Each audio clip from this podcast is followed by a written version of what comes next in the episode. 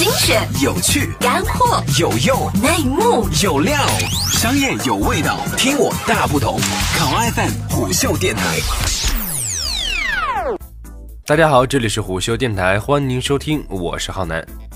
十一月三号，iPhone 十正式开卖。上周美国的预售仅几分钟就被抢光，这意味着又有一批旧的苹果和其他品牌的手机进入到二手交易市场了。对于二手手机这个江湖和商业世界，相比之下，比新机要精彩很多。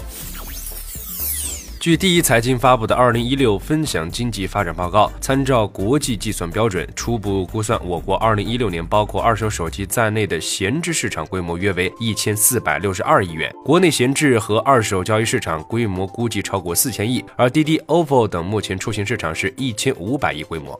在华强北稍微有些规模的手机回收商，一年会到两亿到三亿的流水。据一位知情人士透露，他刚进入二手手机行业时，一天交易几百台，而现在很多大一点的商铺一天就交易几十万台，量级是指数级的变化。而二手机市场铺位的面积，据他估算已经增长五十倍，并且还会继续增长。在媒体和很多商家看来，互联网和线下实体是一对永恒的竞争对手，此消彼长，互相博弈。但在二手机行业，并不是一个零和游戏。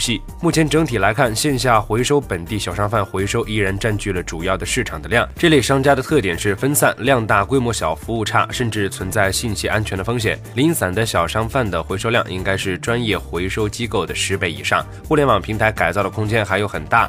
由于互联网的加入，让这个行业效率提升、规范化、信用化，二手交易整体发展的更快、更规范了。而在二手电商回收平台上回收后的手机，一般要经过检测、定价、分拣、销售等主要环节。首先，回收回来进行分拣，就是优品、良品、残次手机。在这个流程中，还有一个环节是不法商贩的翻新，就是把手机翻新后当新机卖。这行业属于是灰色地带，侵权不合法。虽然打压一直在，但还是有一定体量。做这块的都是一些个体户，正规公司都不敢涉及这块。回收宝要求所有下游采购手机的商家均要签订不翻新的协议。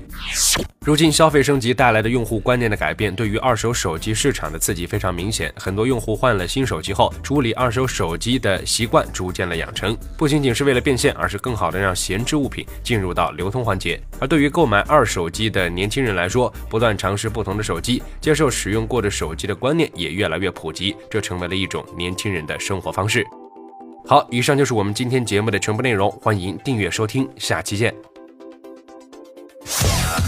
个性化商业资讯平台，考拉 FM 虎嗅电台。